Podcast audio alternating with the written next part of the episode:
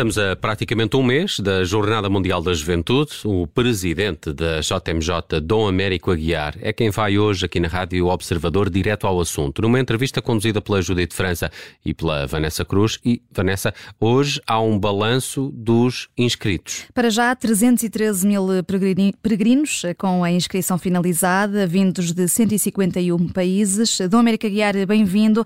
A expectativa era termos um milhão de peregrinos em Lisboa, foi pelo menos isso que foi uh, anunciado, acaba por ser um número aquém. Pergunto-lhe se fica desiludido e se os casos de abusos sexuais na Igreja Católica em Portugal podem ter manchado esta jornada.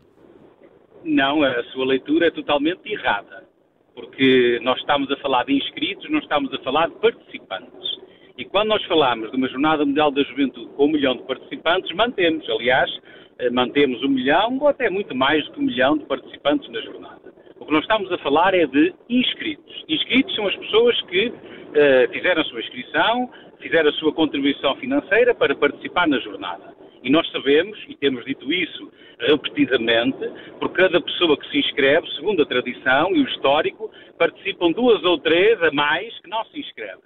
Isto significa que nós estamos, aliás, nós estamos acima da média das inscrições das outras jornadas. Mas é possível participar que... uh, sem haver inscrição? Totalmente, aliás, temos dito isso à exaustão desde o início. Ninguém tem que se inscrever para participar na Jornada Mundial da Juventude, nem pagar um cêntimo que seja. E nós estamos, como estava a dizer, nós estamos acima daquilo que é a média, a 30 dias da jornada, estamos acima da média das inscrições das jornadas que nós podemos ter como referência mais direta, que são Cracóvia e Madrid. Cracóvia teve 300 e muitos mil inscritos e Madrid teve 400 e poucos mil inscritos.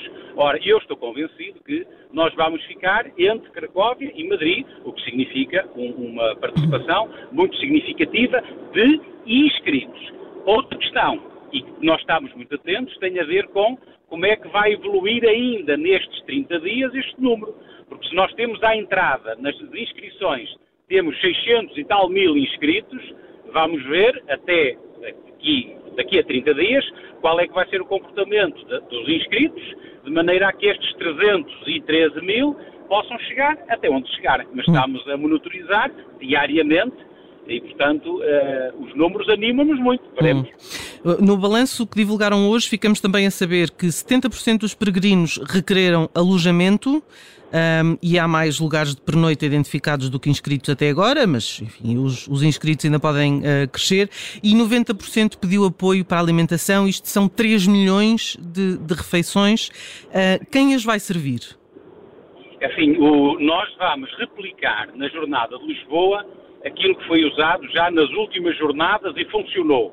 Porque mais para trás, as organizações da jornada tiveram, aplicaram por exemplo, a Alemanha, a Alemanha com todo aquele uh, rigorismo uh, logístico, aplicou ainda as ilhas de alimentação. E isso não funcionou. E a partir daí tentou-se resolver de outra maneira e nós vamos aplicar as últimas jornadas, que é os jovens tenham, neste caso em Lisboa, um QR Code, têm um, um código próprio que lhes dá acesso a poderem almoçar ou jantar num restaurante, num café, num snack bar ou numa tenda que tenha aderido à, à, à digamos, à organização da JMJ e disponibilize o, vamos chamar, o menu JMJ, que está previamente acordado com a organização e nós, no fim da jornada, pagaremos a cada restaurante, cada café, cada snack bar ou cada tenda, pagaremos as refeições que eles tiverem servido aos jovens. Isto também significa que os 10, 20, 30 milhões, o valor que seja, mediante o número de inscritos, de jovens que se vão alimentar durante esta semana, este valor vai diretamente para a restauração, o que é uma notícia muito positiva para a restauração, atendendo às dificuldades que viveram não há muito tempo, infelizmente, em volta da questão do confinamento e do Covid. Hum. Os 22 mil uh, voluntários inscritos uh, chegam? Olha, isso é outra questão que também é um pouco igual à inicial dos peregrinos. Tem a ver com o seguinte: nós tínhamos equacionado, desenhado uma, um, uma maneira de funcionar das coisas que pudesse uh, utilizar ou necessitar de 30 mil voluntários. Chegados a esta altura, temos esse número que referiu. O que nós temos a fazer é redesenhar os procedimentos, porque é assim, eh, muitos dos procedimentos, vou dar um exemplo prático, há alguma, por exemplo, cadeiras, a distribuição de cadeiras, a afetação de pessoas, isso pode ser feito com uma equipa de 20, de 30 ou de 10. Quantos mais forem, mais leve é o trabalho. Quantos menos forem, mais exigente será para o menor número de pessoas. Mas eu estou convencido que, eh, atendendo à dinâmica que se está a desenvolver, que as tarefas serão concretizadas com aquele que seja o número de voluntários que efetivamente nós daqui a um mês tenhamos disponíveis para, ou em conjunto, uh, acolhermos os jovens do mundo inteiro. Uhum. E o calendário de facto está eh, a seguir, o relógio está a contar. Uh, como dizia, falta um mês. As câmaras de Lisboa e de Loures, o próprio secretário de Estado da Mobilidade, estão preocupados com o plano de mobilidade. O governo disse, entretanto, disse ontem que apresenta esse plano no prazo de duas semanas. É um prazo aceitável para garantir que corre mesmo tudo bem, não só para os peregrinos que vêm para Portugal, mas também para quem vive e trabalha em Lisboa? Eu quero agradecer ao Governo, às câmaras municipais, às forças de segurança, a todos os envolvidos que há quatro anos, há três anos, há dois anos, há um ano, há um mês, trabalham uh, com muito empenho em todas as áreas que são necessárias. Também na questão da mobilidade. É óbvio que este plano de mobilidade é, é uma das peças importantes, tal como todas as outras que têm sido já apresentadas. Nós estamos a trabalhar todos para que este documento seja o mais, eh, como é que eu ia dizer, mais, ia dizer uma coisa que não se diz, o mais melhor não se diz, que seja o melhor possível para aquilo que são os desafios que nós temos pela frente neste território, onde estarão presentes quer os jovens inscritos, quer todos os não inscritos. E estamos a trabalhar para que tenha os inputs de todos os especialistas na matéria, de maneira a que, quando o plano for apresentado, não, seja, não tenha lacunas de não ter tido o input de A, de B ou de C. Quando ele estiver pronto, será apresentado e, com o tempo disponível que existir, vai ser comunicado às comunidades.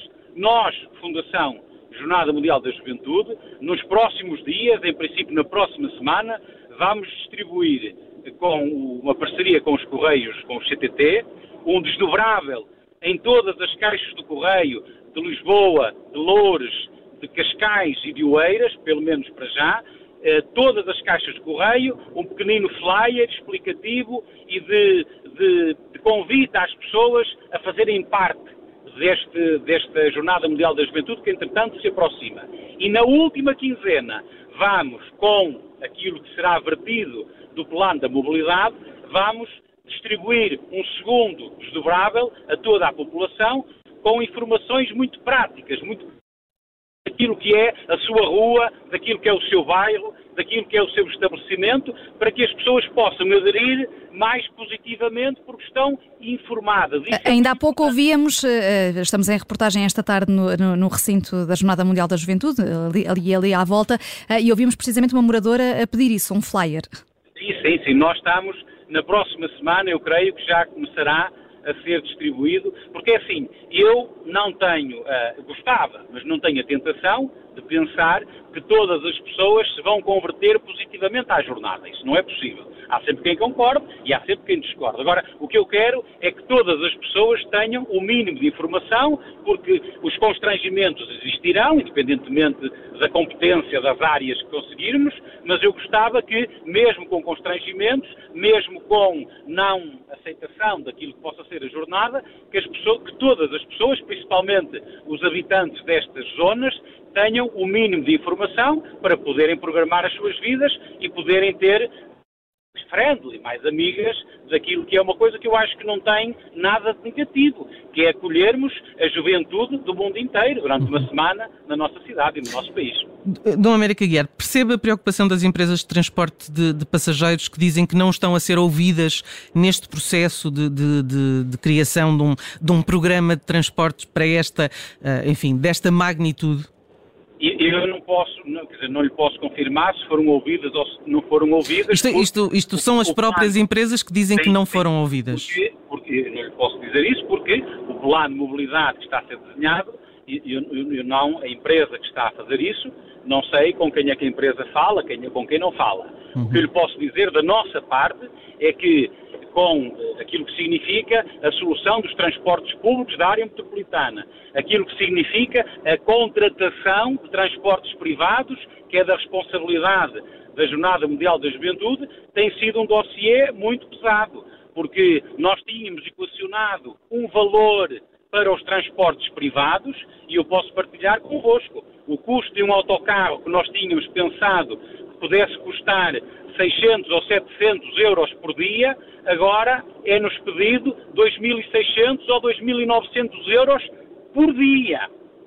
E, portanto, isto é uma realidade que também para nós é muito difícil e estamos a trabalhar para encontrar as melhores soluções, porque eu aceito que a questão económica, a questão da guerra, a questão da limitação de muitos bens, tudo isto inflaciona. Mas acha mas, que há algum aproveitamento das empresas, sabendo que há uma necessidade e uma procura grande durante as jornadas? Eu, é assim, eu não quero fazer juízo sobre ninguém, ainda para mais sendo eu sacerdote, não devo fazer. Agora, eu sou cidadão do mundo e é óbvio que em todas as áreas e todos os setores o mercado funciona. E se há muita procura ou se há muita oferta, o mercado funciona. Isso aí eu não sou anjinho para julgar que não funciona. E se eh, eu tivemos muitos e muitos e muitos uh, gritos de todo o país, das comunidades paroquiais, de grupos de jovens, que uh, tentaram fazer contratos de aluguer de autocarros e, foram surpreendidos pelos valores. Mas é o mercado a funcionar, isso aí não há que se faça. Hum, é, é, olhando para um transporte em específico, o metro tem sido notícia frequentemente sobre a lotação do metro. Ainda esta semana aconteceu uma avaria técnica, um dia de muito calor, passageiros que tiveram de ser assistidos. É uma preocupação, Dom América Guiar?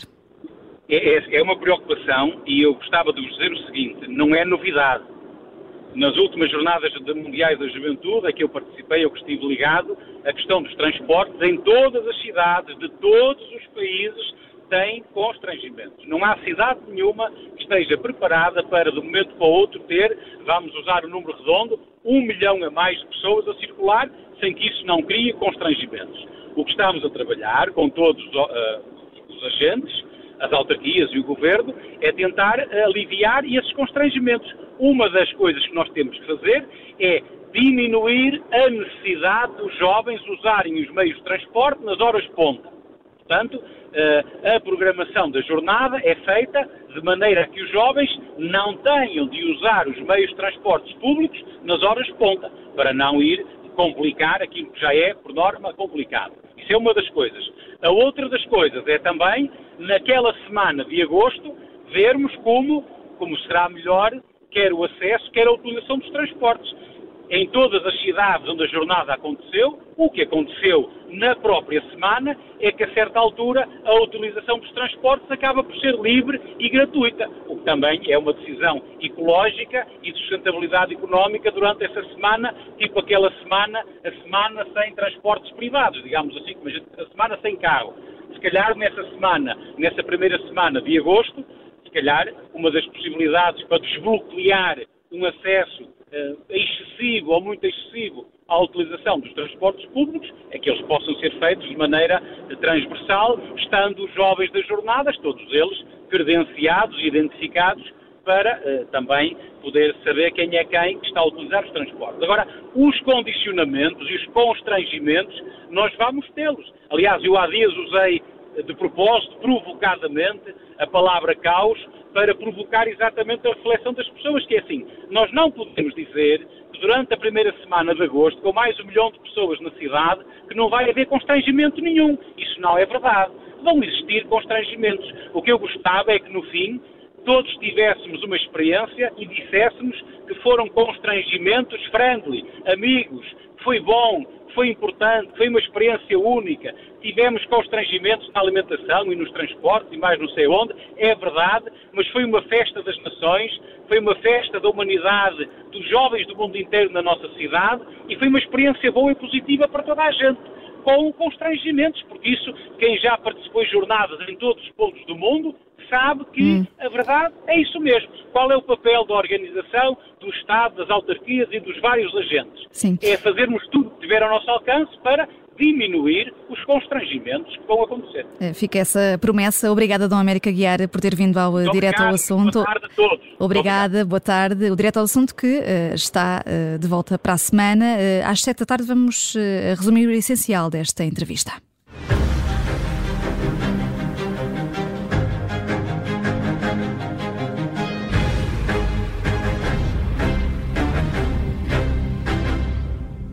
Rádio Observador.